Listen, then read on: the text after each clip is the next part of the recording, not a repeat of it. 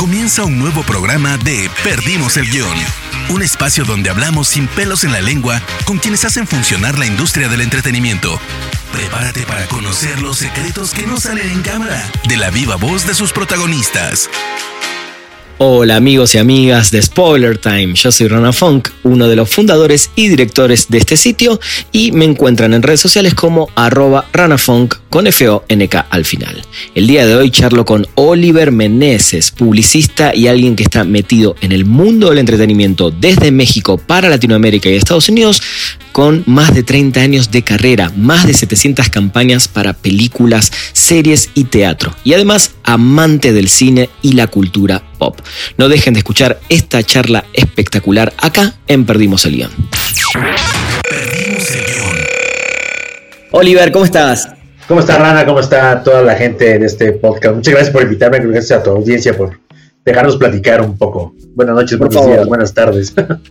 Muy bien, no, la verdad que un placer. Eh, te sigo hace bastante en Twitter, bueno, nos seguimos en redes sociales, Sí. veo tu trabajo, posteas mucho sobre el mundo del entretenimiento, sobre taquilla, un montón de cosas de marketing digita- digital. Entonces, bueno, me llamó la atención obviamente tu perfil eh, y te invité a este podcast, así que gracias por, por aceptar. Eh, y ojalá pronto, no sé cuándo, pero ojalá pronto coincidamos en algún evento en, en- en- en persona, ¿no? Sí, ya que hambre, ¿no? De ir a algún festival, alguna premiere, algún evento social del entretenimiento. Mira, mira lo que te voy a decir. Me conformo aunque sea sentarnos a tomar un café. y Sí, después. claro. ¿no? Sí, hay un cine- una challenge cine tonalá, algo, lo que sea. Eso me gustó, ese es un buen plan. Oliver, eh, contame, siempre me gusta, eh, sobre todo en este programa, en Perdimos el Guión, Ajá. contarle a la gente, o, o que ustedes, mis invitados, les cuenten su experiencia, por qué de alguna manera son quien son hoy. eh, y siempre empiezo yéndome bien a la infancia, para, para entender en qué tipo de familia creciste, si, si tu familia estaba ligada de alguna manera al mundo del entretenimiento. No, en este caso fue. eh, aquí es, ya es donde voy a destapar la, la edad, porque pues este podcast. Bueno, y mi, mi avatar siempre es amarillito, entonces no se balconea mucho la edad eh, en la fotografía, pero me tocó ver en Navidad la primera Star Wars. En su- en la original. Muy Episodio bien. 4 original. Ese póster que tú tienes atrás, que nuestros podcast escuchas no lo ven, pero yo sí lo veo. Sí. Entonces, eh, la vi, yo tendré como seis años, yo creo. Mis tíos nos llevaron así, como que nos escapamos de la cena navideña. Mis tíos que eran eh, pubertos en esa, en esa época, ellos habrán tenido 18 años. O era un fenómeno mediático del cual nosotros no sabíamos. Y ellos escaparon, nos llevaron a mi hermano y a mí eh, a ver esta Navidad Star Wars. Y en ese momento, pues, nos cambió la vida. Nos cambió la vida a los dos así, for good y forever, ¿no? Y a partir de eso, eh, afortunadamente es una película que estuvo muy acompañada de todo el fenómeno que ahora es muy normal, ¿no? Del behind the scenes, de, de fotografías de, de- estudio, de los actores. Y me acuerdo mucho que había, eh, perdón por el perrito si se cuela, pero Sí, te iba a decir, no, no te quería interrumpir, pero sí se, se está metiendo como muy, muy Es que no es. sé si- Sí, sí, sí. Y es que ni Es siquiera es otra mío, es, casa. es como del vecino. Lo que pasa es que tengo un micrófono muy sensible y recoge la señal de una cuadra alrededor. Sí. Tengo todo sella- cerrado y sellado y así se mete. Ojalá se caiga Tremendo. ahorita. Perdón. Eh, entonces, había, fue la primera película donde realmente pusieron en Canal 5, o sea, en Tele- México, Televisa, eh, solo había una señal con- como con cultura pop, digamos. Había varios canales de televisión abierta, pero el Canal 5 de Televisa en ese momento era lo único que recogía este tipo de cosas. Y hubo un par de programas especiales donde, donde eh, decían, explicaron cómo eran los efectos especiales de la película. Y el ver ese detrás de las cámaras me explotó la cabeza y sí fue un poco como el yo quiero ser parte del cine el resto de mi vida, ¿no? Obviamente ahí tenía seis años y obviamente pues no no tenías idea de más nada y no sabías que en ese momento pues, tampoco había industria, ¿no? en, toda Latinoamérica no había industria del cine, ¿no? El resto de Latinoamérica estaba pasando por eh, dictaduras y lo que sea y en México estábamos en el, inmersos en el cine de ficheras y, eh, y otro tipo de géneros que, que estaba muy lejos de este cine de, Hollywood. Entonces, eh, lo que sucedió es que, bueno, fuimos creciendo y fuimos absorbiendo pues, la, esta maravilla que nos tocó a, nosotros los, los, los, niños de los ochentas, eh, que es el cine de los ochentas, ¿no? Y entonces ya empezamos a ser conscientes del mundo de Spielberg, de CMX, de, de los efectos especiales y todo lo que ahora pues son los raíces de nuestra cultura pop para muchas otras generaciones que vinieron después de nosotros y pues nos tocó verlo y vivirlo de primerísima mano, ¿no? Y pues ya fue como, como a raíz de eso, pues tener hambre de la cultura pop y del cine en particular. Mi papá trabajaba en cosas de aduanas y viajaba muy seguido a Estados Unidos, entonces nos traía muchas revistas, muchas, muchas revistas que, que había allá y, y, y, y estos pues como pues como el equivalente a The, Art of, o lo que había en ese momento como de Prest Kids y cómics, como todo el mundo de, los que iba saliendo este, poco a poco. Y entonces nosotros mamábamos toda esa información, ¿no? Mi y después, pues, empezaron a llegar muchas revistas a, lo que ahora es la tienda Summers. Hubo un periodo glorioso donde había muchas, muchas revistas internacionales ahí. Y era cosa de irse a pasar los sábados ahí a leer todo lo que había en, y después ya con el tiempo, pues ya te vas acercando a ser adulto, pues, bueno, joven, y te das cuenta que, ah, que me gustaría estudiar y demás, y te das cuenta que en ese momento sí no existe una, una industria de cine, había dos escuelas de cine nada más. Eh, mi hermano se dirigió, se dirigió mucho como a, intentar escribir, eh, y yo era más como de dibujar, éramos como, como que como que cada quien tenía como esas aptitudes naturales. Ajá.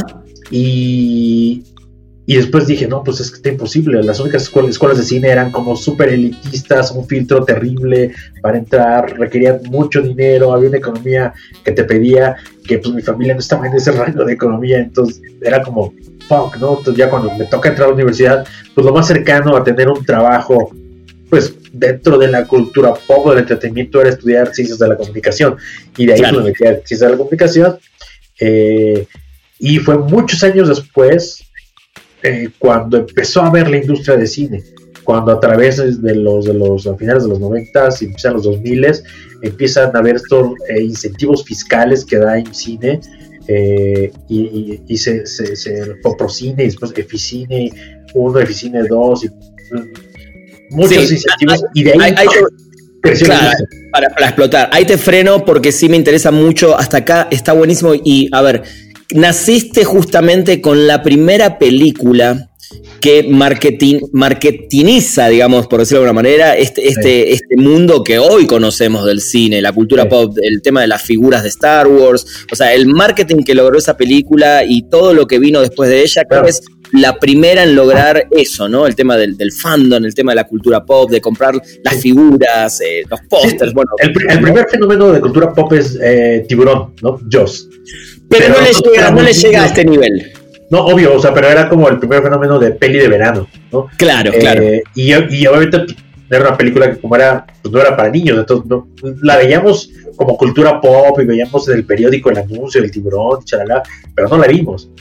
Star Wars sí se convirtió en este. Bueno, después vino eh, eh, Encuentros Cercanos, que por ahí es de, la, de, la, de la fecha. Eh, eh, y, pero Star Wars sí es la primera que despega con el merch y los juguetes y las pijamas. Y nosotros como niños de la época, pues aspiramos a tener todo eso. Totalmente, esa era la palabra, ¿no? El merchandising fue la, que inaugura de alguna manera como una nueva línea de mercado, ¿no? En el cine que hoy es, creo que es hasta fundamental, ¿no? Que muchas películas se basan más a veces en esa, en esa parte de merchandising más que en la película en sí mismo, pero bueno, hay mucho ahí. Te metiste entonces a estudiar comunicación, pero cuando te metiste a estudiar comunicación, ¿cuál era ya tu plan? Dijiste, ok, quiero trabajar en la industria del entretenimiento, pero ¿haciendo qué? Era difícil. En ese, en ese momento era sobrevivir. ¿no? Era, era, me meto ahí porque sé que eh, difícilmente, o sea, mi talento estaba en,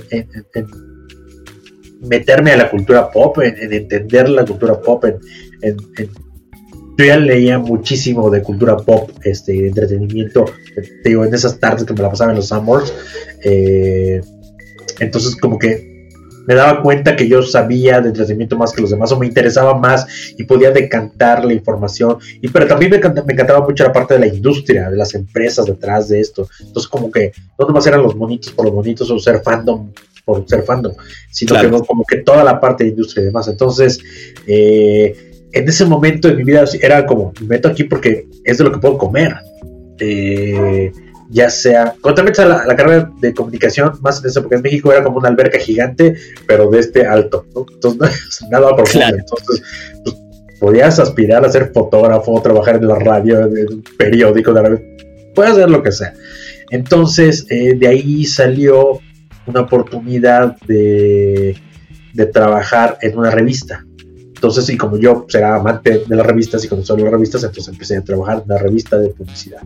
Lo que ahora es Mercados 2.0, hace 30 años era la revista AdZebra y yo entré en el número 2 de la revista AdZebra. Entonces, que no había tampoco una industria de revistas del trade, ¿no? De mercadotecnia y publicidad eh, y de todo ese mundo que existiera.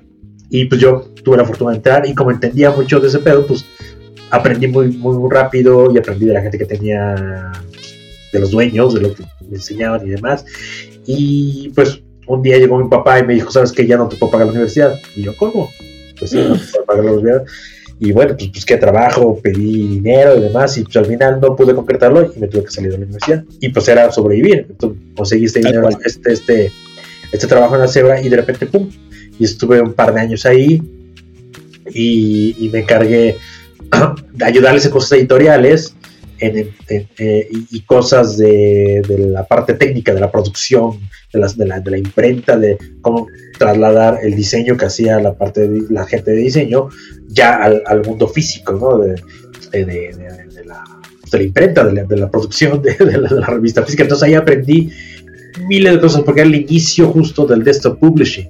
Eh, del inicio de los, del software de, diseño editorial y demás. Entonces, pues estando ahí sentado y haciendo eso, y aparte no tenía otra cosa que hacer en mi vida más que sobrevivir y, estar, trabajar y, intentar aprender. Yo tenía 19 años. Entonces, eh, fue mi primer trabajo a los 19 años y pues aprendí en chinga y me hice muy bueno trabajando en el mundo de las revistas. Y luego, por coincidencia, un amigo que trabajaba en una imprenta le salió la oportunidad de irse a trabajar a una agencia de publicidad y lo hicimos tan buena, eh, tan buena mancuerna que me llevó a trabajar en esa agencia de publicidad. Y ahí fue cuando di un salto muy importante, que fue primero entrar a la parte de impresos de una agencia de publicidad grande que llevaba en ese momento eh, todo Chrysler, todo American Airlines, eh, todos hoteles posadas, era una de las agencias más grandes de México. Marcas top, top. Marcas top, sí, sí, era una agencia top, era como 250 personas y yo era parte del, departamento de producción de impresos. Entonces me metí muchísimo al inicio de Photoshop, al inicio de PageMaker, al inicio de todo software de diseño, pues viendo los diseñadores cómo diseñaban, pero pues yo, yo siempre supe diseñar, o sea, yo siempre supe dibujar y, tenía esta cultura adicional a la, a la publicidad. y, y entonces hice pude haber sido un gran productor de impresos, así de mejor de México, pero aprendí muchísimas cosas técnicas que eran invaluables y son a la fecha invaluables, en cosas que nadie te enseña, estar ahí en una, imprenta a pie de, la imprenta haciendo calendarios, haciendo, llevando negativos a los, a los periódicos, fui a Estados Unidos a supervisar calendarios de lujo para Chrysler, muchas técnicas de impresión, de, todo el merch posible que hace una marca en ese momento para, por ejemplo, Chrysler, este, para Navidades, desde, desde, desde botellas hasta calendarios de lujo, hasta todos los catálogos, swatches de colores, miles de cosas muy técnicas de diseño e impresión eh, que, que después nutrieron mi carrera de una manera formidable. Totalmente. ¿Y cuándo es el punto donde te volvés o te empezás a meter ya profesionalmente en el mundo del cine o del entretenimiento? O sea, más allá de todo esto, cuando empezaste ya a enfocar para las distribuidoras de cine, sé que después trabajaste también para Netflix. Sí, es, muy chistoso porque ahí fue un salto pues, grande, ¿no? Porque, digamos, yo llevaba como unos cinco años trabajando pues, en el mundo de la mercadotecnia, de la publicidad, pero dije, yo no voy a hacer, yo no voy a trabajar en mi imprenta en mi vida, o sea, es lo más sórdido del planeta, o sea, yo, mi, mis raíces están, yo empezaba a escribir, siempre supe, supe dibujar, diseñar, eh, y empezaba por mi parte a escribir cosas. Dije, pero, o sea, puedo llegar a ser el mejor productor de impresos de Latinoamérica, pero eso no me llena mi corazón nada. Exacto. Entonces, lo único que quedó fue pasarme al lado creativo. Entonces coincidió que me fui de México un año, le di, me fui de mochilazo a Europa y Estados Unidos, y cuando regreso empiezo a meter currículums, pero ya en el departamento creativo. Dije, pues, porque todavía no hay otras industrias que me pueda, no me interesaba irme a trabajar a revistas otra, otra vez. Dije, pues publicidad es como donde está más cercana a la producción de un comercial a la producción de una película. Entonces quiero estar ahí. Y me metí, me contrataron eh, como, como copy, como, que es un redactor publicitario, eh, como intern, digamos, como, como casi casi pagando el mínimo. Y de ahí, de repente, a los cinco años ya era director creativo. O sea, le chingué, le chingué, le chingué. Agencia 1, agencia 2, agencia 3, agencia 4, hasta que llegué a tener mi propia agencia. ¿Ok? Ya cuando tuve mi propia agencia, después de haber hecho todo este arco de crecimiento, eh, empezó el cine. Y me llegaron, cuando hice mi agencia Tanque, eh, teníamos un perfil de, clientes pequeños, me empezó a llegar, igual de networking, videocine y mantarraya. Porque ellos empezaban a tener necesidades de, güey, tengo una película de regadas, no sé cómo venderla, no sé cómo hacer un póster, no sé cómo hacer una campaña, no sé cómo irse a vender a X. Y Videocine le llegaron, a, le llegaron un par de proyectos igual de, güey, tengo esto. Y un productor independiente, oye, tengo esto, no sé qué hacer. No existía nadie en México que se dedicara a eso. Lo que había era, había gente que adaptaba eh, las campañas gringas y le cambiaba el nombre, le tropicalizaba el logotipo a español y tal, Pero no había producto mexicano que se hiciera, más allá de lo de lo que era el home video y esas cosas, o sea, ya de manera comercial no había. Esto estamos hablando, Oliver, más o menos mediados de los 90 o... Esto estamos hablando, no, 2000, 2007. ah, pero principio de los 2000, antes de... Bien, bien. Sí, sí, sí, como 2007. Aunque yo en el 2001 trabajaba todavía en publicidad y un jefe que tenía ahí sabiendo yo, sabiendo él mi perfil de conocimiento y de, yo ya era director creativo, me dice, tengo de amigo a Gerardo Tort que va a sacar su película de la calle. Y en ese momento, pues sí, no se ring nada, ¿no? Eh, ok, me dice, ¿no la quieres llevar tú? Le digo, ¿por? Dice, es que si es una cuenta de la... Es demasiado pequeña para que sea una cuenta de la agencia. Claro. Entonces, pero yo sé que tú se lo puedes dar un servicio. Ahí necesitas su post, su campaña, su, su, su tráiler, todo. ¿Lo quieres hacer? Y yo, sí, claro, huevo, no mames, es cine. Ah, yo sé cómo hacer esto. Y de repente me doy cuenta que esa película salió al mismo tiempo que Amores Perros. Y esta ah, película ganó los Arieles y ganó un montón de cosas, mientras la otra fue el fenómeno mediático. Esta fue como la de el éxito de crítica. Y claro. acaba de cumplir 20 años. Entonces, mi, primer póster y mi primer tráiler tiene 20 años. Eso te iba a decir, 20 eh, eh, años y después, bueno, 2007-2008, estamos hablando de no más de 15 años, o sea, es abismal lo que creció también esta industria, sobre todo en este país, ¿no? En estos últimos 15 años, 10 años. En todos, en todos, en todos. Porque lo que ves ahorita es eh, cómo era el mercado de España quizás hace 8 años, ¿no? O como en el Inter, Argentina o Chile, este, son, son como son como generaciones que van avanzando, ¿no? Y ahí viene Perú, y ahí viene Bolivia, y ahí vienen otros, otros países latinoamericanos. Pero sí, es muy claro este, cómo, cómo vamos como, como trenecito, como industria latinoamericana, aunque obviamente Netflix y las plataformas son un gran aplanador y un gran este, este democratizador. Ahora vamos a hablar de eso porque sí, vinieron a cambiar de vuelta todo. Perdimos el guion. En ese momento, cuando empezaste ya de 2007, 2008, en esos primeros años, eh, ¿hubo algún momento que quisiste tirar la toalla y dijiste, no, esto no es para mí? ¿O definitivamente ya te encaminaste y, hiciste de esto tu, tu profesión? No, me encaminé justo porque lo que tiré a la toalla, lo que tiré a la toalla fue la publicidad genérica. Claro. Es o sea, eh, la idea de Tank era, vamos a crecer ese negocio para que eh, la agencia siga con los, los clientes genéricos y yo desarrolle la parte de entretenimiento. Y eventualmente eh, yo no vuelvo a ver eh, mundo de publicidad genérica, ¿no? Aunque es un muy buen negocio, la publicidad genérica.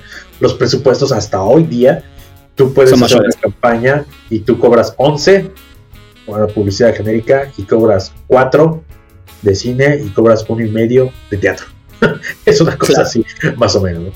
Entonces, pero vi que había un gran filón y vi que había una posibilidad, ya por los estos incentivos fiscales y demás, de hacer cosas en México, no solo como cliente, sino yo como creador, decía, ah, puedo dirigir, puedo escribir y meter mis guiones con estos productores, etcétera, etcétera. Entonces, lo, que, lo que sucedió es que esta bipartición de tanque no sucedió, yo acabé dejando esa agencia y acabé fundando yo solo, sin socios, Showbiz. Y me traje estos tres socios de, estos tres clientes de entretenimiento que ya tenía, que era básicamente videocine, eh, Canana y, y, Mantarraya. Canana era la, la, casa productora de Diego Luna y Gal García con Pablo Cruz, eh, y Mantarraya es Jaime Romandía y las películas de, Regadas, Carlos Regadas, y videocine, pues, monstruo, el artecito, la partecita de cine de Televisa, pues, que empezaba a, comprar pelis y a desarrollar proyectos. Entonces, con esos tres clientes, arranqué Showbiz y de ahí, en cinco años, yo llevaba, yo ya tenía relación comercial con todos los productores de México, con todas las distribuidoras, salvo las cuatro majors, con todos, y ya empecé a hacer este desarrollo eh, y trabajo para todos. Qué bueno, me, encanta tu caso porque es un caso claro de que como bien lo dijiste, podrías haber seguido en la publicidad tradicional, por ponerle un nombre, donde quizás en mucho menos tiempo hubieras hecho mucho más dinero o otras cosas, pero confiaste en tu instinto y en tu y lo que dijiste, ¿no? En llenarte el corazón con lo que te gusta, que es el cine, eh, y ahí estás, ¿no? Lo cual se me hace increíble. Em, Oliver, se puede, si querés nombrarlas, ¿no? Campañas que sufriste mucho trabajarlas, ya, ya metido en el mundo del cine, definitivamente, y las que, y si alguna terminaste odiando y dijiste, por Dios, odio haber hecho esta campaña, eh, y algunas que dijiste, yo nací para esto, esa campaña que decís, esto, yo nací para hacer esta. Sí, hay, de todo. Eh, abiertamente te puedo decir que trabajar con Carlos Regadas no me gustó nada. Muy bien. este, sí, es gente que está como en otro wavelength. Ajá. Eh, y no, y no es que sean genios, ¿no? Sino simplemente como que estas poses llevadas a supuesta genialidad y que sabes que no son ciertas, por más exitosas que sean las personas, no, no las tolero. No, no, no, no me Y es muy complicado. Hay por ahí otro individuo que acaba de estrenar una, una película muy recientemente, este, de cabellera abundante y rizada. Es increíblemente difícil de trabajar. He trabajado para su empresa y para cosas que salen de por ahí, pero él como persona sí es así de no, no, gracias, espero, no. Prefiero evitarlo. Eh, hay muchos proyectos donde, o sea, ya para esas alturas llevo 30 años dando servicio, ¿no? Entonces, te vuelves de piel muy dura, ¿no?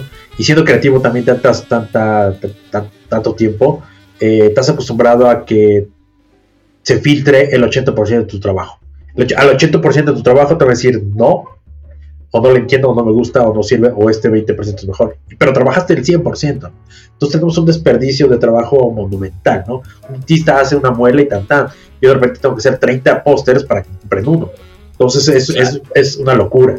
Eh, entonces, tu, tu, ego está en muy buen lugar y ya no puedes ser los berrinches juveniles que pudiste haber hecho hace 20 años, porque entiendes cómo es el pedo. Eh, eh, entonces, los, los, los, lo que digo, el problema no es el problema si cómo enfrentas, sino cómo enfrentas el problema o tu actitud ante el problema. ¿Ok? Porque clientismo siempre va a haber, ¿no? Pero como alguna vez le dije a uno de mis empleados, este, que estaba así eh, todo enloquecido de, es que estos pendejos nos hicieron, nos cambiaron. Digo, sí, güey, pero son mis pendejos. ¿Ok? Porque son los que me están pagando. y, lo que, te están pagando a ti. Este, Exacto. prefiero que sean mis pendejos a que sean los pendejos de la agencia A o del servicio B. Entonces, es como afrontas ese tipo de tonterías. Sí pierdes mucha energía, porque si de por sí vas, sabes que el 80% de tu trabajo está desperdiciado y no verá la luz jamás, eh, salvo yo que sí hago mucha promoción, aunque sea de descartes, para que la gente conozca los procesos, eh, es eh, cuando un proyecto tiene una visión de diferentes maneras y todos opinan, ahí es cuando sí te pones muy de malitas. Por ejemplo, con el tamaño se importa, yo iba ya mucha relación con, con videocine de muchos años y ellos me dieron un brief, ¿ok? Chingón. Pero el director, el productor, que fue el que creó el nombre y el proyecto, quería otra cosa. Y el producto, y el director, Rafa Lara, eh, acabó escribiendo otra cosa que no tenía nada que ver con el nombre ni con la intención del productor, y fue lo que filmó. Y al final, cuando vemos un producto, dices, pues sí, es lo que hizo Rafa Lara, la peli de Rafa Lara. Pero que no tiene nada que ver con lo que quería el productor Jorge, ni nada que ver como lo quiere vender videocine. Y entonces ahí eso es un aprieto. Eh, entonces tuve que hacer esa campaña tres veces. Claro. Y al final quedó lo que le funcionó a videocine. Y es una campaña que miente porque no es la película etcétera. Entonces, llegar a eso es, eso es complicado. No haces bilis, no te mueres, no nada, pero sí sientes que tu tiempo es muy desperdiciado. Cuando es posible, la naturaleza es de que desperdicies mucho tiempo en cada proyecto. Ese es, por ejemplo, algo, malo. Y algo padre, eh, me gusta, me gustó muchísimo, muchísimo, por ejemplo, que es algo muy, muy sencillo, pero, pero eh, la de Casa de quien pueda, la de Muerte y Areda, es es una, es una foto y una campaña que quedó muy linda a partir de una foto poco usual en las comedias y en las comedias románticas. Eh, ¿Qué es lo que pasa? Al principio de Showbiz y al principio de la industria, porque justo me subo a la ola, ocupo el rigor de la publicidad al, entretenimiento, le doto de, de, rigor, funciona los diseños, funciona el pensamiento detrás, funciona hard data, cosas que no existían en México en ese momento y bueno, crecemos al mismo tiempo. Pero después, eh, pues todos los distribuidores y los productores y los exhibidores dicen, ya aprendí. Entonces, a mí ya solo me empezaron a hablar para las películas que no sabían cómo empaquetar. Si bien de alguna manera les dije o, juntos creamos las bases para vender lo que se vende hoy en el cine y lo que vende hoy Amazon Prime lo que vende todo eso, me refiero a original, al contenido original latinoamericano o mexicano. Sí. Este, pues lo queremos, lo fuimos creando juntos, pero con mi visión siempre fue que le pegáramos a Hollywood, ¿no? Yo, en mis masterclasses es, yo le tengo que pegar a Las Vegas, le tengo que pegar a Broadway y le tengo que pegar a Hollywood, ¿no?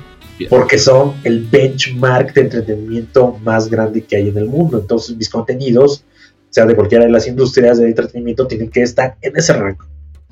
¿Qué pasa cuando las, los exhibidores, los distribuidores, los, los, productores pues dicen, ya aprendí a vender comedias románticas, ya no te necesito, empiezan a ponerse en una, en una zona de confort horrible, donde los pósters empiezan a ser horribles, irrepetibles, e reiterativos, todos iguales. E iguales, todos iguales, ¿no? Ahora, yo hace mucho que no me toca un proyecto de estos, porque digamos que puse las bases, fuimos creciendo y yo quería hacer lo que estaba haciendo España, lo que estaba haciendo Hollywood y de repente estos se quedaron lo que estaba haciendo México de tierra, ¿no? Es el problema, o Latinoamérica. Y regurgitando lo mismo, lo mismo, lo mismo. Entonces, de repente tenías 40 comedias donde exigían que los actores hicieran esto, ¿no? Y para los amigos del podcast estoy haciendo las manitas, las palmas hacia arriba, con, Eso, que, eso lo ves eso lo hacían las, comedias en los ochentas en Estados Unidos, ¿no? Pero después se quedó como el, como, como el cliché del póster de, comedia romántica o de comedia bro en México. Entonces dije, es que güeyes, no. O sea, podemos aspirar a mucho más, a mucho más, a mucho más. Y se empezó a ver estas fricciones con los clientes porque ellos querían esto, porque esto es lo que había hecho la película de 70 millones, 80 millones, 200 millones, ¿no? Entonces ahí fue cuando, empezó a haber esta disasociación este, de yo buscando otra cosa y los clientes buscando lo mismo. Entonces ahí es cuando, se pone complicado. Y justo esta película de Casi de quien pueda es una, es una foto que no se parece a nada. Es eh, eh, Martín Gareda en vestido novia y hay una lluvia de, de, arroz y está haciendo como muy humor físico es como muy clean y los materiales quedan bonitos y después tomamos otras fotos. Este era un, era un shot, era un estilo de, de, de, ellos, este no era una foto tomada y después tomamos fotos como en ese sentido para el resto de los materiales. Entonces siempre me gustó mucho que era como una comedia romántica que no parecía cliché de comedia romántica. Y de ahí en adelante pues hay muchos otros que, que me gustan mucho. Aquí en, en, tú los ves, pero la gente... De veo, veo, veo, veo Irishman, veo... Iron Man, también viendo Belatar, que se llama El Caballo de Turín, solo quiero caminar, solo quiero caminar de Diego Lugo. Entonces, y tengo muchas cosas que me gustan pues, de manera personal, este, pues quizás más de gusto de diseño y otras me gustarán más como porque sé que logré algo a nivel de profesionalización de industria, este, que me gusta. Y hay otra cosa muy divertida que es, antes de que pasemos a tu siguiente pregunta, es cuando un pirata, ¿no? Antes, antes estábamos, este, no sé cuánto llevas en México, pero ves los piratas. Diez ves años. Los, los, los, piratas que tenían ahí sus, sus este, sí, sí. puestos en el piso, en, sí. afuera de cualquier metro, etcétera, etcétera. Entonces, muchos años, muchos años, he visto mis portadas, ¿no? O sea, mis pósters que se convierten en home entertainment, que, sí. se, que se convierten en portadas, que se convierten en portadas piratas, sí. en los pósters piratas. Cuando un pirata no le mueve a mis pósters, porque funciona. Es porque funciona. Entonces, ahí, cada vez que paso y digo, mira, este está chingón, este no lo movieron nada, cabrón. O sea, porque cool. hay otros que, que los mueven de, por todo y les meten pistolas, helicópteros, chichonas, palmeras, lo que sea, y no tiene que ver con las películas. Pero cuando veo que mi póster quedó íntegro, es güey, lo hice bien. Totalmente, un orgullo, sí. Eso siempre da orgullo. Me encanta, me encanta eso. Eh, antes de la próxima pregunta, la voy a ligar justo que tenés ese póster de Irishman. Eh, ¿cómo, ¿Cómo llegás a trabajar con, no sé si, bueno, directamente con, Netflix o con la productora de la película o con, Gastón Pavlovich? ¿Cómo, ¿Cómo, fue ese nexo y cómo, cómo llegás a, esto con Netflix? Curiosamente ahí son dos cosas diferentes. Yo eh, trabajé con Fábrica de Cine ya varios proyectos. Eh, antes de que, cuando, básicamente cuando Gastón se vino a vivir a México y dejó sí. el mundo político y se empezó a dedicar al entretenimiento, eh, ahí me tocó, me tocó como intentar pichar por la campaña del estudiante, la película del estudiante, y no hice nada en ese momento. Pues pasó el tiempo y ya fundó Fábrica de Cine y me empezaron a hablar para proyectos eh, por networking porque pues es que no vemos tanta gente trabajando en esto en la industria. Entonces pues yo siempre he sido muy vocal de lo que hago y de lo que puedo hacer y de la gente. Iba mucho al festival de Guadalajara y bla bla bla, bla. entonces este pues como que siempre estoy ahí con, mi, con mis pompones diciendo aquí estoy contráteme y de alguna manera pues Gastón y la gente que tenía a su cargo yo ya había trabajado con un par de ellos desde, desde las épocas de Canadá eh, eh, igual que la gente va haciendo ¿no? Hoy trabaja en esta casa productora, ahora en este exhibidor, ahora en acá. Entonces, pues va sí. conociendo un montón de gente que se va sembrando y va creciendo. Y pues así llegué por networking con Gastón y le he hecho eh, como tres películas y le he hecho hasta cosas de sus eh, cosas de diseño de ellos, de, de cortinillas y cosas así, Ajá. upfront, cosas como de empresa para él. Eh, y curiosamente no tuve nada que ver con Eric Este póster que ves es un fan art, es un alternative poster que hice yo con mis recursos este, y lo publicité como, pero ¿cómo es eso? Como un fan art. Ese se cotiza. A la par, sí. Eh, me pasan dos cosas en este mundo woke, en este mundo de diversidad y este lobo all ball, en la cual muchas empresas americanas pues tienen que pues, desarrollarse porque no son sus inercias naturales. Sí me habla CBS Viacom diciendo eh, vamos a hacer una serie que se llama Coyote que pasa en la frontera eh, y estamos buscando agencias mexicanas que lo hagan y vemos que tú eres el único que puedes hacerlo. Y entonces me mandan a pichar con otras contra otras dos o tres agencias gringas con presupuestos gringos y hago un pitch fenomenal. Y entonces empieza este networking americano de ese lado. Yo ya, traba, yo ya trabajaba desde hace años con, con varios clientes americanos. Okay. Eh, de hecho, mi balance actual es como el 70% de mi income es fuera de México y solo el 30% es mexicano. Muy bien. Eh, y, pero entonces ya empiezo a trabajar estos pitches internacionales por este rollo de cómo, cómo va a ser una serie con elementos hispanos, con elementos latinos, de frontera, de México, etcétera, pues queremos como ese input, ese flavor de. Y, van, y, por, por, comité, así nació. Por comité van a tener la mitad de los actores mexicanos y, la mitad del crew se filma en México y el crew y bla, bla, bla. Entonces era por diseño y por comité, ¿no? Que necesitaban como esta cuota. Yo entré en la cuota, ¿no? O sea, estar en el mejor lugar en el momento indicado, en el, ya sabes. Y fui el único que, que estuvo en ese nivel que ellos buscaban. Al final, no acabaron, no acabaron usando ninguna de las campañas de los picheos de las tres agencias que hicimos, porque usaron una, una fotografía que tomó el productor.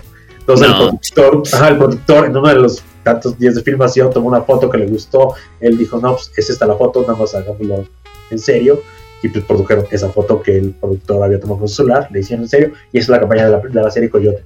Pero fue un pitch increíble, yo ya pensando en cómo se piensa en Hollywood, pero no solo que se parezca a Hollywood, sino cómo lo hacen ellos, de veras. O sea, entonces fue, fue, fue muy natural.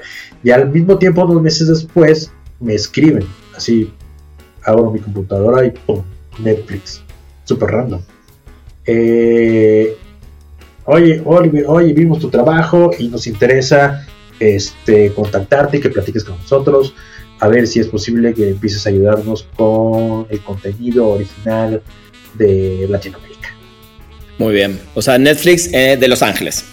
Sí, sí, sí, directamente desde los gatos. Y yo les dije, bueno, lo voy a pensar. Un segundo después, ok, ¿cuándo, nos vemos? sí, sí, sí, exactamente. Y así fue. Este, en ese momento puse todos los frenos y dije, es una gran, gran, gran oportunidad. O sea, ni siquiera por el dinero, que obviamente si estás platicando de Liga Mayor y estás hablando de presupuestos americanos. Sí. Pero es la oportunidad, y siempre doy este ejemplo. Es como en los 80 trabajar para Coca-Cola o en los 90 trabajar para MTV. Claro. 2020 es trabajar para Netflix. Estás en, el, en, la empresa más grande de entretenimiento. 100%. Eh, y en lo que hago, pues es como el o sea, no tengo más. O sea, menos que, que trabaje para Disney y haga lo de Star Wars, que no lo veo nada descabellado próximamente. Eh, pues es como, es como es el Olimpo, ¿no? El Olimpo de La liga mayor, mayor. La línea mayor y global. O sea, ya no, sé, no estamos hablando de México, estamos hablando del planeta, porque. Tal cual. 180 países, entonces lo que yo haga, pues va, lo va a ver una persona en Reykjavik y lo va a ver en, la Condesa. Entonces es increíblemente global y pues es, es, muy padre. Entonces tuve una cita con ellos y en esa cita, esa primera junta de Zoom, que tenía como cuatro o cinco personas para que evaluara, pues, para que nos vibráramos, porque pues mi trabajo ya lo había mandado como carpeta. Eh, pues los enamoré y o sea, ese día al, al hice las preguntas correctas y se dieron cuenta que yo tenía más, más, más experiencia que muchas de esas personas que estaban siendo contratadas y que me iban a evaluar a mí. Entonces dije, no, está chingón. Eso fue en septiembre y seguí teniendo después ya juntas y ya por ahí de diciembre me dijeron, aquí están los documentos y empezaron a mandarme formatos y contratos y NDAs y eh, todo enero fue empezarme a dar... Eh, eh,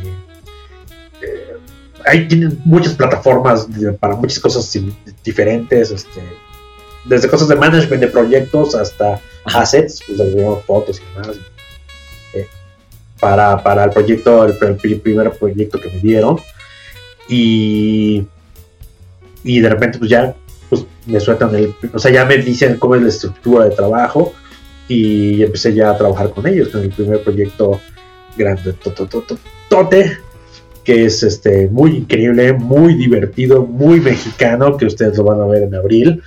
Y fui parte de ese, de ese proyecto y estamos ya por, empezar a hacer como el, el, caminito de todos los proyectos que necesitan hacer para, para, México, porque son, son como cinco grupos de que, que, hacemos las cosas para la plataforma. Eh, solo hay dos que hacen cosas para Latinoamérica eh, hay, hay, un equipo como que hace más películas, uno que hace más series y uno que hace más documentales. eh, para Latinoamérica. Entonces son como, como esos grupos. Somos como cuatro cinco personas de cada uno de esos grupos. Y te puedo decir que se hicieron más de 120 artes para este proyecto. Y eso es más o menos lo normal. Eso es el estándar de Netflix. O sea, si ves un ortodox o si ves la que tú quieras, you name it, este, se hicieron, si es original de ellos, Stranger Things, whatever, se han de haber hecho aproximadamente 100, 120 artes de lo que ves en la plataforma y al final hay una suite final, o sea, el grupo final de artes que se ven, eh, pues puede ser entre 18 y 30 artes finales. Eh, Muy bien. Y creo que en ese número va a estar este, este, este, este proyecto que, que despega en abril, más o menos. Y de esos finales yo debo tener como una tercera cuarta parte de mi, de mi arte. No es de que piches porque eres parte de eso y hay muchas circunstancias alrededor de qué arte se queda, qué no, cuál evalúan, cuál cambia, cuál etcétera, etcétera. Pero digamos que este, pues sí voy a tener buena representación de, artes niños en ese primer proyecto y de ahí pues van a venir ya mucho, ya tengo otra plática con ellos esta semana y a lo mejor ya me pidieron mis trailers, entonces va a haber, a lo mejor les ayudo en la parte de trailers, me pidieron la parte de copywriting, a lo mejor entro por la parte de copywriting, entonces esa parte de Netflix está creciendo muchísimo y lo que me dicen es, hay tanto contenido en el pipeline que necesitamos gente con cierta sensibilidad para, lo, para, para México, pero con la calidad internacional y, y, eh, habemos muy poca gente eh, que podemos dar ese, salto de Latinoamérica en general. Hay un argentino, un brasileño y yo mexicano. El 99 de todo el equipo, de todas las áreas de Netflix, son americanos. Eh, entonces, pues eso habla muy bien de, las personas que podemos acceder a, hacer este tipo de arte. Qué bueno, ya, muero por verlo, así que ahí cuando, salgan nos contarás y nos mostrarás eh, para, ver eso seguramente de una calidad espectacular. ¿Crees que el streaming desde que llegó Netflix, obviamente, para mí también sigue siendo el número uno y, lo va a ser por mucho tiempo.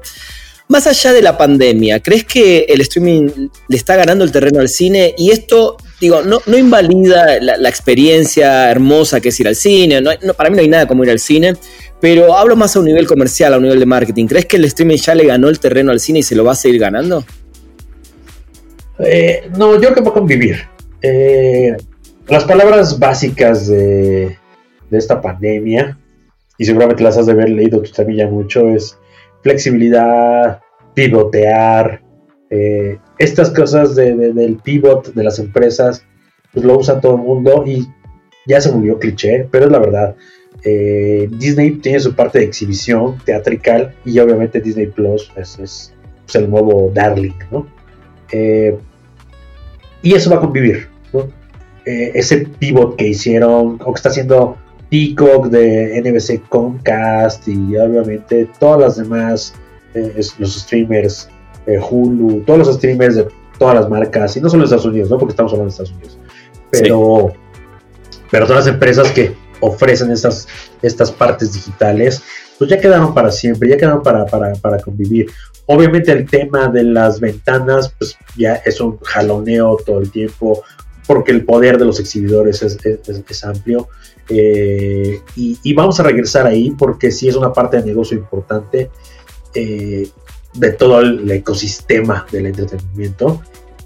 Y la industria, o sea, la industria sí es, sí es, o sea, sí es importante, por más gandallas que sean los dulceros, como yo les llamo, eh, y tener unas prácticas leoninas súper ojetes, súper manchadas, de eso que me quedo con el 70% del valor de tu taquilla, y, y, si quiero te cambio la fecha o no, y aparte te cobro BPF o te cobraba BPF o, tantas cosas, este, o a veces eran súper shady en cómo llevaban la contabilidad y se hablaba de contabilidades dobles o triples, este, más aparte, pues, ellos se quedan con esa parte de la taquilla más sus propios negocios internos de venta de comida y de miles de otras cosas, ¿no? Este, aunque suceda todo eso, agradece la experiencia del cine y entiendes que es un negocio con un punto de equilibrio complicado porque ahora vemos las deudas millonarias que están sumados este, a todos los exhibidores del mundo. Este, no es que los perdones, pero pues entiendes más fácil. O bueno, la gente entiende. Uno sabe por dónde va la onda porque trabajamos en la industria. Pero, pero, pero la gente que no, no sabía nada está empezando a entender este tipo de cosas. Y el problema de que estas empresas pierdan no es eh, el señor Ramírez, ¿no? Porque él va a seguir siendo millonario con o sin Cinépolis. El problema son los 300 empleados de la plaza, ¿no? Eh, los 400 empleados que corrieron a nivel nacional de Cinemex, son, ese es ahí donde está el problema. Entonces, esperemos que se recupere, eh, porque pues, es un motor de la, de la, industria, de nuestro pequeño ecosistema. Y por otra parte, en la mercadotecnia sí hay cierto, cierta ayuda donde cambia la, las cosas. Si ves las últimas películas de Will Smith, ¿no? Las de Netflix, un poco están perdidas. O sea, difícilmente me acuerdo el título de ellas. De hecho, yo ahora que me dijiste eso, no me acuerdo de ninguna. Y mira que lo sabes muy bien, consumimos porque trabajamos de esto. todo. Imagínate, trabajamos de esto y estamos ahí mamando la información al día. Tal cual. Pero es, la que hizo con este ciencia ficción de policías, etcétera. Sí, sí, pero por eso, ni el título me acuerdo. Imagínate, y la ves y no es mala, o sea, pero sí. sí, sí se pierde algo de branding de los proyectos cuando fueron aventados a, los streamers, aunque sea Netflix, aunque sea Will Smith, ¿no? Aunque haya sido la más vista ese fin de semana, pasaron tres semanas y no nos acordamos de nada. Pero hay películas de culto que quizás están pasando por cine o han pasado por cine históricamente. Eh, y si bien a lo mejor no la viste, pero sabes de ella. O sea, esa marca eh, eh, te llegó más fácil, ¿no? ¿Por qué? Porque a lo mejor viste tweets o posts o blogs o etcétera, sobre todo nosotros que estamos inmersos en, estamos suscritos a, o seguimos a todo, este, pues sabes de, de, de, de, de Possessor, ¿no? Y has visto el póster de Possessor cuatro mil veces. Y pudo haber llegado año 5 y nunca la viste, pero sabías que existe esa pinche película que se estrenó en tal lugar, en tal festival, bla, bla, bla. Eso se pierde cuando, si solo hubiera este, streamers. Eh, eh, eh, porque hay un. El brand awareness es simplemente machacar y machacar y machacar la memoria de un contenido. Entonces, cuando perdemos eso y solo dependemos de Netflix, porque Netflix no le va a hacer publicidad a las 40 contenidos que le suma cada semana. No, Entonces, y los, y los, productores, aunque sean parte de eso, pues no van a meterle dinero de su bolsillo para poner una valla o, o anunciarlo en Facebook obvio, ¿no? Eh, entonces, eh, ahí es donde, donde esta parte de marketing sí va a cambiar eh, por completo. Entonces, ayuda, ayuda a que estén los otros foros físicos o, el cine o la distribución, porque es lo que suma la información de ese festival más que se estrenó en Europa, más que se estrenó en Japón, más que se estrenó en China, más que se estrenó en el cine Estados Unidos y luego en el cine mexicano y luego de regreso a las pantallas hasta la televisión abierta. Entonces, todo ese círculo hubo alguien que posteó ese póster, todo el círculo. Pero cuando solo sale en uno y desapareció a la otra semana, ahí sí no se enteró nadie. Nadie. nadie. Entonces, ahí es donde cambia la dinámica. Sí, de hecho creo que todavía las plataformas, eh, salvo casos muy puntuales eh, de streaming, son más fuertes en series. La realidad es que son mucho más fuertes. De hecho, Netflix tiene cinco o seis series que ya son clásicos, se podría decir. Eh, y las películas salvo Roma o Irishman, que vienen desde otro lado, que vienen desde un director importante, desde otro lado, eh, y que solo buscaban quizás la parte económica para el apoyo de Netflix, eh, creo que el resto de sus películas no, son recordables. Y, ni siquiera estoy hablando si nos gustaron, si son buenas de calidad o no. no, no Totalmente. Por, puro branding, y eso le pasa a todo, le pasa a Amazon, a Apple, todas las películas que llegan ahí, aunque sean peliculotas como este, El juicio de los siete, este, como Mank, como igual, aunque no nos gusten, pero son peliculotas de director Sote, las de Spike Lee, todas estas, no creo que en cinco años nos acordemos de alguna de estas. Estoy de acuerdo, estoy completamente de acuerdo. Eh, Oliver, me van a quedar muchas preguntas. Este programa tratamos de hacerlo de una hora. Eh, y te voy a comprometer, todavía tengo un par más, pero te voy a comprometer a que hagamos un podcast más adelante porque quiero hablar también de, la parte tuya como escritor, de la parte tuya de podcast. Me, encanta porque tenés muchas, muchas cosas eh, muy interesantes, pero está bueno que hoy nos hayamos enfocado en, la parte audiovisual, por ponerle un nombre, marketing. Pero para ir cerrando, te quiero hacer un par de preguntas que me las podés responder desde el lado personal o del lado profesional, o de ambas, como, como mejor te quede, ¿no? breve. Ahí vas. La primera es, hasta el momento, ¿cuál consideras tu más grande logro? Eh, yo creo que ahora es ser eh, no solo la empresa, porque mis servicios son de empresa, pero yo como persona, como diseñador, como profesional de entretenimiento, yo creo que soy la persona que más contenidos empaquetado de entretenimiento, yo creo que ya en Latinoamérica. Wow. Eh, porque llevo 15 años, o sea, 20 años haciéndolo, porque no hay nadie más tan, tan profesionalizado en, todo esto. Eh, porque mi competencia nacional también hace otras cosas, no están dedicados al 100% al entretenimiento, entonces pues, ellos también hacen otras cosas que les resta tiempo al entrenamiento y porque por fortuna eh, ya acabo de tener una plática también con esto con los amigos de pantalla eh, de pantalla de cristal la de la Y cuando me contrata el servicio de streaming pantalla que es con ese sí es con Y no con doble perdón eh, que es como un Netflix latino sí. me hicieron rehacer o sea me contrataron para rehacerles como 100 thumbnails, 100 pósters de todo el cine de oro mexicano, hasta como los 80, como de los 40 a los 80, porque no había assets. Y ellos tenían que lanzar y decían, pues sí, tengo una película de Pedro Infante y de actor 1, actor 2, actor 100, pero no tengo cómo ilustrarlo. Y aparte nadie tiene archivos, no existen nada. Y entonces me metí a ese pedo de rehacer pósters de 100 contenidos. Que nunca existieron nunca existieron, o sea, nunca existieron, pues, básicamente no existieron. Entonces, tengo películas que hice, que son películas de 1936, ¿no? Hasta la serie que va a salir en Netflix en abril. Y es un spam de, de géneros, un spam de títulos, de contenidos brutal. Y todo eso es un montón de información y un montón de sensibilidad y entender cada proyecto y entender pues cada caso de negocio detrás de cada eso, de cada uno de esos. Este, que ya cuando, cuando hice como este setup de sumé un montón de cosas, no solo ya hice eh, las cosas de, del México o de Latinoamérica de 2009 al, a fecha, sino me extendí un montón atrás. Y yo sé que nadie en el mundo lo ha hecho en el, mundo hispanoamericano.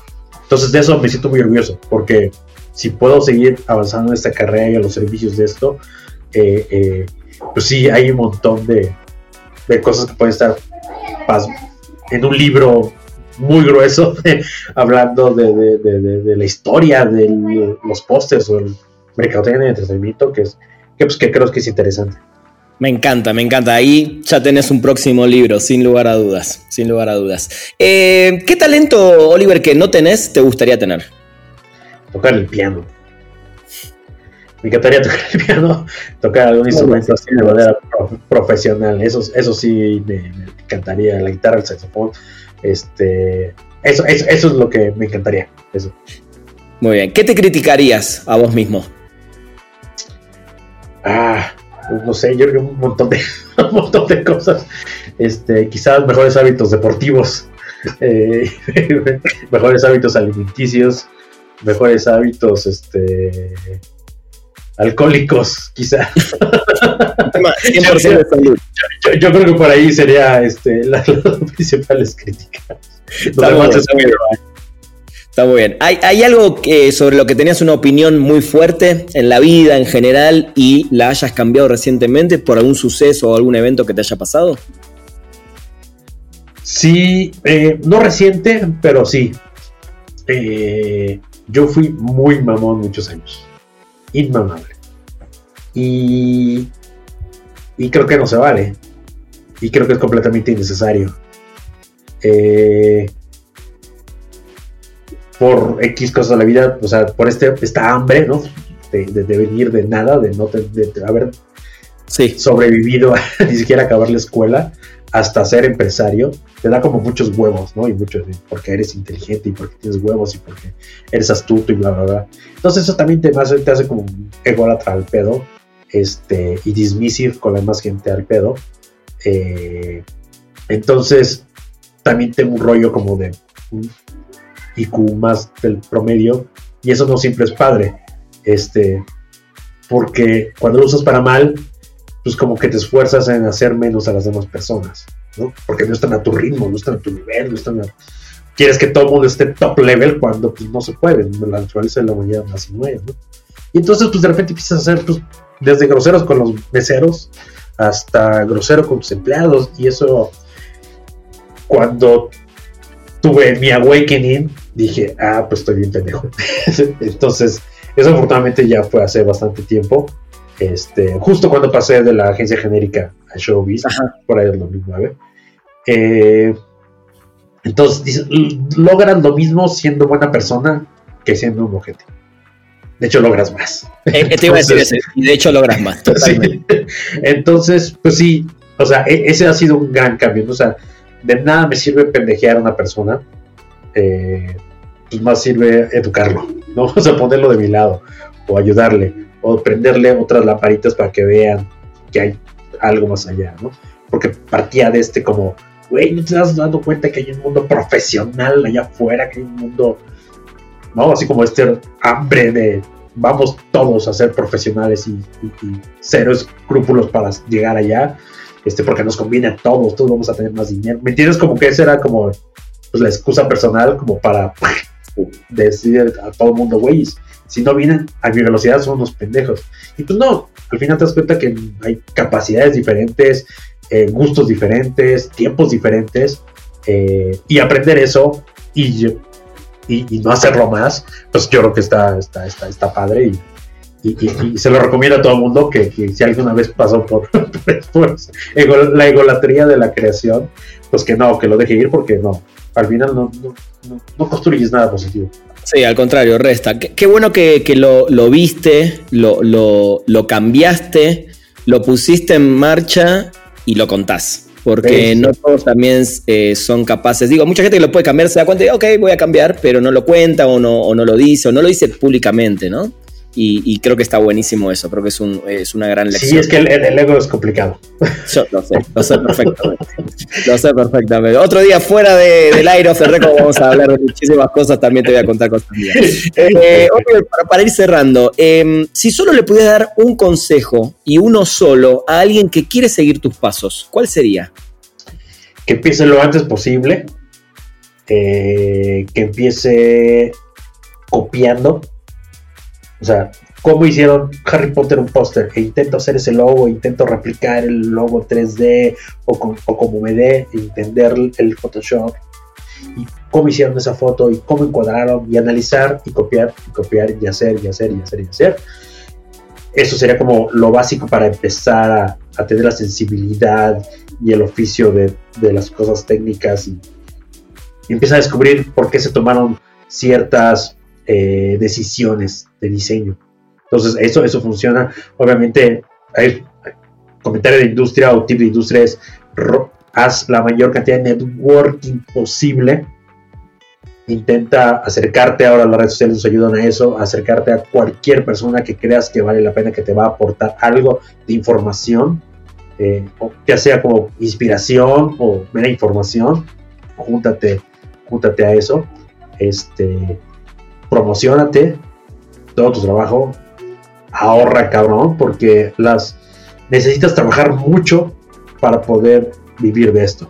O trabajar de plano en una sola empresa que te pueda pagar, pero ahí tu, tu campo se limita a lo que hace esa empresa. Entonces, y tú necesitas saber de todo. Y mama toda la información posible. Ahora hay un montón de así como el curso que, acabo de dar de Masterclass, si se meten en academiaalphaville.com me encuentran, los que hago con Experience Makers y los que existen en Platzi, Doméstica, Creana, bla, bla, bla, todos esos, hay un montón de cosas bien específicas este, o bien genéricas y mama la mayor cantidad de información posible. Todo, todo eso ayuda, ayuda muchísimo. Este, y, yo creo que por ahí es un buen inicio para quien quiera hacer carrera en esto. Me encantó, buenísimo. Eh, Oliver, para terminar, la pregunta que le hago a todos, sé que es difícil, eh, pero a todos mis invitados les pido que me digan dos películas y dos series que todo el mundo debería ver. Pero aparte, según eh, con quién estoy, le, le, agrego, y en tu caso te quiero agregar dos pósters fundamentales, esos dos pósters que sí o sí tienen que tener colgado en su habitación, de películas, obviamente. Está, muy lo sé, lo sé. De, cantarlo de esa manera. Y yo creo que todos llegaremos a las. a las. Eh, a los sospechosos comunes, ¿no? Ok. Eh, me gustaría que toda la gente viera, por ejemplo, Pulp Fiction. Me encantaría. O sea, porque es como. Güey, o sea, aprendes un montón de cosas de guionismo, de edición, de musicalización, del momento cultural, del cult of personality a Tarantino. Hay montones de cosas, miles de ángulos este, por el cual puedes llegar a esa película y me encantaría que todo el mundo viera esa película. Muy bien. Este, me encanta que todo el mundo haya visto eh, Volver al Futuro y me encantaría que nadie se la perdiera en su vida, porque creo que es de las gozaderas más cabronas que hay de la cultura pop universal, ¿no? La, eh, yo no espero para ponérsela. poco a poco tengo una hija de 7 años y poco a poco le he ido poniendo un montón de películas retro. No veo el momento ya cuando esté como suficientemente concentrada para ponerle este, Volver al Futuro. Esa, me encantaría. Series, eh, por ejemplo, me encanta el, el piloto de Breaking Bad. El piloto. Es, es Appointment TV, es una joya, es, academia pura. El piloto de Breaking Bad. Y uno que también es muy bueno son los pilotos de Atlanta. Uf. El piloto de Yellowstone, que es la de Kevin Costner. Si bien quizás las series en general no son para el gusto de todos, pero si ven esos tres pilotos, bueno, y, yo les diría que viera todo Game of House of Cards. Este, pero, pero digamos, esos pilotos son una locura, güey. Y si son suficientemente inteligentes, que vieran todo Bojack Horseman. Es una, cosa muy, especial, muy, muy especial. Necesitas un nivel de adultez. No es para todo el mundo, no es para todo el mundo. Necesitas un nivel de adultez y de experiencia este, importante. Sí. Pósters, me encantaría este, que todo el mundo tuviera el de Alien en su... El original, el primero. Sí, sí, claro, así el huevito. el huevito y el alien ahí, la palabra alien. Sí, sí, sí, y, y, el, está el mejor tag de todo lo, toda la historia, ¿no? Es en, el, en, el, espacio nadie te escuchará gritar. Es el mejor tag escrito ever en la historia. Este, pues creo que con eso me quedaría. Obviamente, pues todos los que tenemos cosas de Star Wars somos también fans. Yo también tengo un póster. No es ese, pero tengo otro. Este, como el que después se, volvió famoso el, como el japonés, de letras japonesas. Uh, sí, que, hay, varias playeras con ese también. Sí, sí, sí, sí, también, también, lo tengo así Entonces, ahí sí, feel free. Muy bien. Oliver, qué, placer, en serio, qué, qué, honor, qué gusto y cuánto aprendizaje para mí y seguramente para todos los que escuchen este programa. No, muchas gracias a ti, gracias a, toda la, a tu audiencia y por acá nos vemos pronto. Por favor, te mando un abrazo grande eh, y espero en serio sí poder verte en persona muy pronto. Claro que sí, será un placer, amigo. Unas chelas, las tenemos pendientes. Totalmente. Gracias, gente. Esto fue un nuevo episodio de Perdimos el Guión. Nos encontramos la próxima semana. Llegamos al final de Perdimos el Guión. Gracias por acompañarnos y no te pierdas un nuevo programa cada martes, donde hablaremos sin pelos en la lengua con quienes hacen funcionar la industria del entretenimiento. Perdimos el guion.